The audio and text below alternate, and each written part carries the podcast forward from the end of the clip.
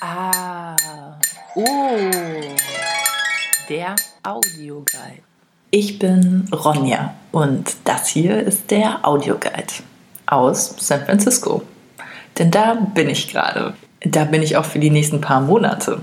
Das ist toll und natürlich überhaupt kein Grund, in dieser Zeit keine neuen Folgen aufzunehmen.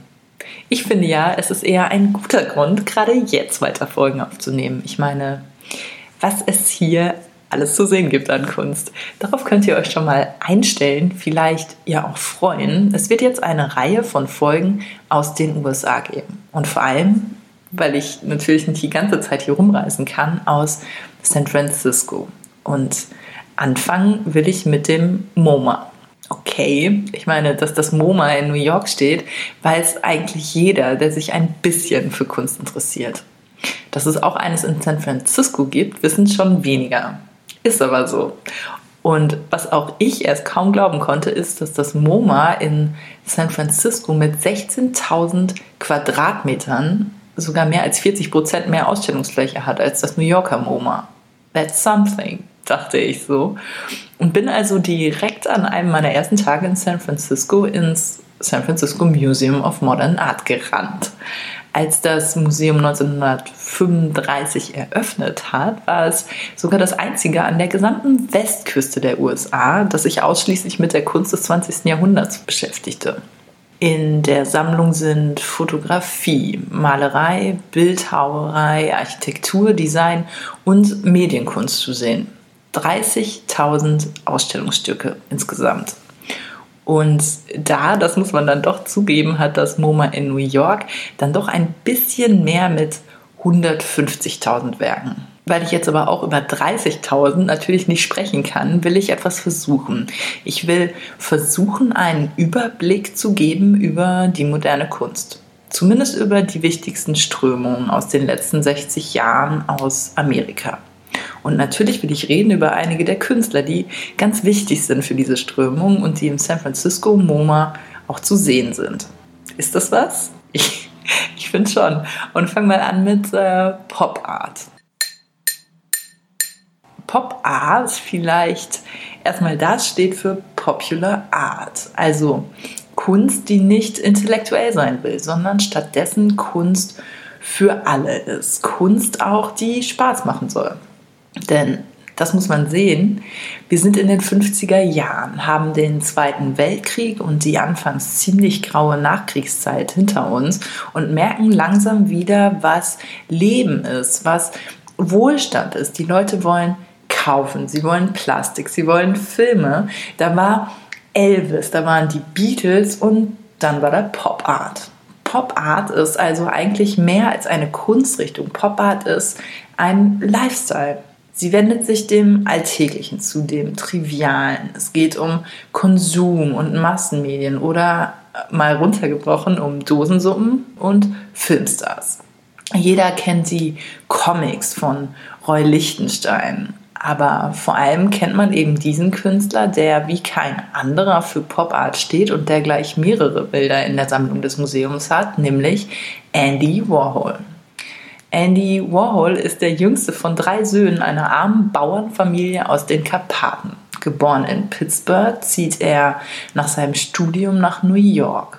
Verdient er sein erstes Geld anfangs damit, Obst und Gemüse auf der Straße zu verkaufen, ist er in den 50ern bereits einer der erfolgreichsten Werbegrafiker von Manhattan und trotzdem will Andy Warhol mehr. Er will Kunst machen. Und er beschäftigt sich mit Motiven, die jeder Amerikaner in dieser Zeit kennt.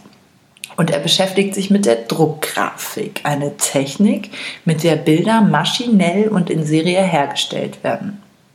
I love to do the same thing over and over again. Also ich liebe es, das Gleiche immer und immer wieder zu tun. Das ist so ein Satz von ihm und das merkt man. Einer seiner typischen Werktitel heißt 30 are better than one und zeigt eine Postkarte der Mona Lisa, die einfach 30 Mal auf die Leinwand gedruckt wurde. Oder nehmen wir die Suppendosen. 1962 hat Warhol mit Campbell's Soup Cans, also Suppendosen der Marke Campbell's, seine erste Einzelausstellung in Los Angeles. Und was macht er? 32 fast identische Bilder von den Suppendosen, weil es diese Suppe von Campbells nun mal in 32 verschiedenen Geschmacksrichtungen gibt. Er beschäftigt sich mit allem, was populär ist oder glamourös. So produziert er auch unzählige James Deans, Marilyn Monroes und Elvises. Im San Francisco MoMA hängt unter anderem das Bild Triple Elvis von 1963 von ihm. Darauf sieht man, wie der Titel sagt, Elvis. Aus einer Filmszene aus dem Western Flaming Star im Cowboy-Kostüm mit gezogener Waffe. Und zwar nicht nur dreimal nebeneinander, was wirkt wie der Ausschnitt einer Filmrolle, sondern auch noch überlebensgroß, also larger than life und damit genau das, was Elvis für viele seiner Fans ja war. Aber Warhol hängt auch in echt mit den Stars ab. 1962 gründet er in ein paar alten Fabrikhallen die Factory, die Atelier, Filmstudio und eine der wichtigsten Party-Locations in New York ist. Die Factory wird der Ort, an dem sich die kreative Szene der Stadt trifft. Bob Dylan hängt da regelmäßig ab, Mick Jagger und Jim Morrison, Salvador Dali und Marcel Duchamp. Nach einem Attentat, das 1968 die Frauenrechtlerin Valerie Solanas auf Andy Warhol ausübt, macht er die Factory dicht. Aber seine Kunst, die immer mehr auch Kommerz wird, produziert er wie besessen weiter. Und so ist diese Kunst auch nach seinem Tod 1987 bis heute ja lebendig. Und Eins ist die amerikanische Popart im Übrigen noch eine bewusste Abkehr vom abstrakten Expressionismus. Ich sage das so, weil genau das die Kunstrichtung ist, über die ich als nächstes sprechen will. Abstrakter Expressionismus. Mit dem abstrakten Expressionismus überlassen die Künstler die realistische Darstellung eines Gegenstandes oder einer Situation der gerade erfundenen Fotografie. Sie selbst suchen nach neuen Möglichkeiten, um sich auszudrücken. Farben und Formen emanzipieren sich. Die Werke werden immer abstrakter. Im abstrakten Expressionismus zeigen die Künstler nicht mehr die Realität, die sie umgibt. Es geht um das Gefühl, das die Künstler jetzt völlig ungefiltert auf die Leinwand bringen wollen. Emotion und die Spontanität sind wichtiger als Perfektion. Diese Werke sind eine Befreiung, denn sie sind alles und nichts. Der Betrachter ist sich selbst überlassen. Jetzt löst New York Paris als weltweites Zentrum der Kunstszene ab. Aber diese Werke sind auch eine unglaubliche Provokation. Natürlich sorgt diese neue Kunstrichtung, in der viele nur Kleckse erkennen wollen, für Empörung und im besten Fall für Unverständnis. Ganz besonders gilt das für diese Strömung innerhalb der Richtung, das Action Painting. Denn beim Action Painting gibt es überhaupt keine Komposition mehr, keinen geplanten Bildaufbau, keine komplexe Technik bei der Ausarbeitung und Action Painting, das hat keiner so konsequent und auf so einem hohen Bekanntheitsgrad umgesetzt wie er, Jackson Pollock. Auf die Frage, warum er nicht nach der Natur male, sagt er, I am nature. Wie er malt, das ist für die damalige Zeit spektakulär. Nicht mit Pinsel, auch nicht mit der Hand. Er lässt die Farbe direkt auf die am Boden ausgebreitete Leinwand tropfen. Dripping nennt man das. Und das ist auch der Grund, warum man Pollock ziemlich bald den Spitznamen Jack the Dripper verpasst. Und so entstehen seine großformatigen Gemälde, die auf viele wirken wie, man kann das gar nicht anders sagen, ein Unfall, die aber, und das muss man ihnen lassen, doch eine Energie haben, die einen ergreifen und geradezu umhauen kann, wenn man davor steht. Und genau um diese Energie, um das, was das Bild mit dem Gefühl des Betrachters macht, geht es den Künstlern des abstrakten Expressionismus. Und genau deshalb, das finde ich noch interessant, wurde Pollock auch politisiert. Im beginnenden Kalten Krieg beginnt die amerikanische Regierung, ihn als Botschafter des wilden, ungezügelten und vor allem demokratisch-freiheitlichen Westen zu verkaufen, der so anders arbeitet und auch arbeiten darf als die realistischen Künstler im Ostblock. Leider ist Pollock allerdings mit nur 44 Jahren gestorben. Ab Mitte der 50er hat er schwere Alkoholprobleme und verursacht völlig betrunken 1956 in East Hampton einen schweren Unfall, den er nicht überlebt. Aber das kann man sagen, es ist zu einem ganz großen Teil wohl ihm zu verdanken, dass Action Painting und der abstrakte Expressionismus allgemein zu prägenden Kunstströmungen der 60er Jahre werden. Alle anderen Richtungen sind eigentlich als Reaktionen auf den abstrakten Expressionismus zu verstehen. Pop Art, das haben wir schon gesagt, wollte populärer und weniger elitär sein als der abstrakte Expressionismus. Und auch die nächste Kunstrichtung, über die ich als nächstes sprechen will, ist vor allem als Gegenbewegung zum abstrakten Expressionismus entstanden. Nämlich der Minimalismus. Statt Minimalismus kann man auch Minimal Art sagen. Wichtiger ist aber, der Minimalismus richtet sich vor allem gegen den Subjektivismus im abstrakten Expressionismus. Die Künstler im Minimalismus wollen Objektivität, sie wollen Klarheit und Logik. Sie wollen die Kunst sozusagen wieder entpersönlichen. Und durch diese entpersönlichte Kunst des Minimalismus, so hoffen die Künstler, kommt man dann zur wahren Realität.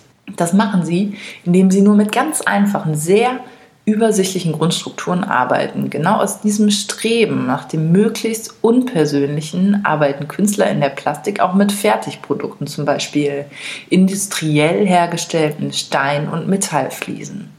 In der Malerei stellen sie Farben und Formen dar, die aufs einfachste reduziert sind. Das führt aber auch dazu, dass Minimalismus die Kunstströmung ist, wegen der Museumsbesucher wohl am häufigsten direkt wieder rausrennen aus der Ausstellung. Nämlich, wenn sie sich die Frage stellen, was genau soll jetzt an ein paar Betonblöcken, die in einer Galerie rumstehen, Kunst sein? Doch, und das ist auch wieder tröstlich, auch die Antwort auf diese Frage ist wie alles beim Minimalismus eigentlich ganz einfach. Diese Kunstwerke beziehen sich auf nichts. Sie verweisen auch auf nichts, außer auf sich selbst. Es gibt auch nichts zu interpretieren, auch wenn man das denkt, weil es doch eigentlich immer irgendwas zu interpretieren gibt. Aber hier ist das anders. Und genau das, diese Irritation, ist vielleicht das Beste an Minimal Art. Es geht darum, genau das zu verstehen. Ein paar Betonblöcke in der Galerie sind einfach ein paar Betonblöcke in der Galerie. Es geht darum, diese Betonblöcke als genau das wahrzunehmen und sich selbst in diesem Raum mit den Betonblöcken wahrzunehmen. Ganz einfach. Ganz einfach. Und auch das ist eigentlich ein wichtiger Gedanke im Gegensatz zu der Welt, die uns alle im Alltag umgibt, die ja so kompliziert sein kann. Ich meine, wie erleichtert ist denn dieser Gedanke? Und damit eigentlich gar nicht mehr so schlecht, die minimalistische Kunst, finde ich zumindest.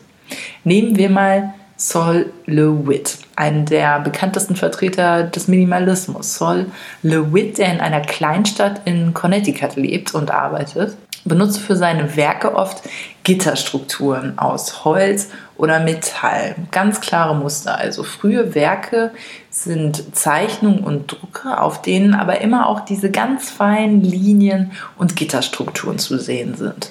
Ab 1968 folgen dann große und auch farbige Wandzeichnungen. Und die sind besonders interessant, denn mit seinen Wandzeichnungen versucht LeWitt Zweidimensionalität zu erlangen. Also echte Zweidimensionalität. Denn ein ganz normales Gemälde, also eines, das auf Leinwand oder auch nur Papier gemalt ist, ist ihm nicht zweidimensional genug. Und das ist es streng genommen ja auch nicht. Durch die Leinwand oder das Blatt Papier, die ja eine Masse haben. Deshalb fängt er an, die Farbe einfach direkt ohne Leinwand oder einen anderen Untergrund auf die Wand aufzutragen. Und es ist aufgrund von Werken wie diesem, dass Solowit, und das ist nämlich jetzt der perfekte Übergang zur nächsten Kunstrichtung, heute als der Wegbereiter der Konzeptkunst gilt. Denn die gibt es noch, die Konzeptkunst. Auch die ist im San Francisco MoMA zu sehen. Konzeptkunst kann sowohl Objektkunst sein als auch Happening. Und auch sie wiederum entwickelte sich aus den Gedanken, die abstrakter Kunst zugrunde liegen. Denn der Kerngedanke bei Konzeptkunst ist, dass die Idee, also der Gedanke hinter dem Werk, wichtiger ist als die künstlerische Umsetzung, die wiederum ganz einfach sein kann. Als Begründer der Konzeptkunst gilt bis heute Marcel Duchamp, der berühmt wird, weil er ein handelsübliches Pissoir aus einem Sanitärgeschäft um 90 Grad kippt und so ausstellt und es so zu einem der wichtigsten Schlüsselwerke der modernen Kunst macht. Er nennt es Fontäne anstelle von Pissoir und macht es auch dadurch, durch diese Umbenennung, die ja auch eine Verfremdung ist, zum Kunstgegenstand. Ein Konzeptkünstler, der im San Francisco MoMA ganz präsent ist, ist Bruce Naumann. 1941 geboren in Indiana, ein noch lebender Künstler, der sich beschäftigt mit Installation, Plastik, Fotografie, Neon und Video, also eigentlich mit allem. Aber all seinen Werken liegt diese eine Vorstellung zugrunde, die besagt, wenn ich ein Künstler bin und im Studio bin, dann ist alles, was ich in diesem Atelier mache, zwangsläufig Kunst. Das gibt ihm natürlich einen Freifahrtschein für einfach alles und dafür einfach all das Kunst zu nennen, wenn er nur will. Und eben das ist genau die Vorstellung von Konzeptkunst, dass Kunst eben mehr eine Tätigkeit ist als ein Produkt. Und so hat er in einem ehemaligen Supermarkt in San Francisco ein Atelier eingerichtet und hat losgelegt. Im San Francisco MoMA zu sehen ist zum Beispiel ein Werk mit dem folgenden Titel Wax Impressions of the Knees of Five Famous Artists, also Wachsimpressionen von den Knien von fünf bekannten Künstlern. Und der Witz ist, genau das, was der Titel sagt, ist es nicht. Weder sind das die Abdrücke der Knie von fünf bekannten Künstlern, das ist sein eigenes Knie, von dem er einfach fünfmal einen Abdruck genommen hat, noch besteht diese Skulptur aus Wachs, sie besteht aus Kunststoff. Und was soll das Ganze jetzt eigentlich? Es ist ein Trick den Naumann anwendet, mit dem er den Betrachter seines Werkes dazu zwingt, nachzudenken, zu hinterfragen und nicht einfach alles als gegeben hinzunehmen. Und waren wir eben noch bei Duchamps Pissoir-Fontäne, auch Bruce Naumann hat 1966 mit der Fontäne bzw. der Idee der Fontäne gearbeitet. Ganz ähnlich wie Duchamp. Er brauchte allerdings noch nicht mal ein Pissoir dafür, sondern hat ganz einfach sich selbst hingestellt und Wasser in hohem Bogen aus seinem Mund ausgespuckt. Das nannte er dann Self-Portrait as a Fountain, also Selbstporträt als Fontäne. Und fertig war das Werk.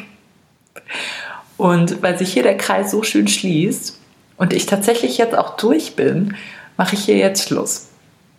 Das war der Audioguide über moderne Kunst, über zeitgenössische Kunst der letzten 60 Jahre und über die Sammlung im San Francisco Museum of Modern Art. Ich bin Ronja und sag wie immer, bis dann!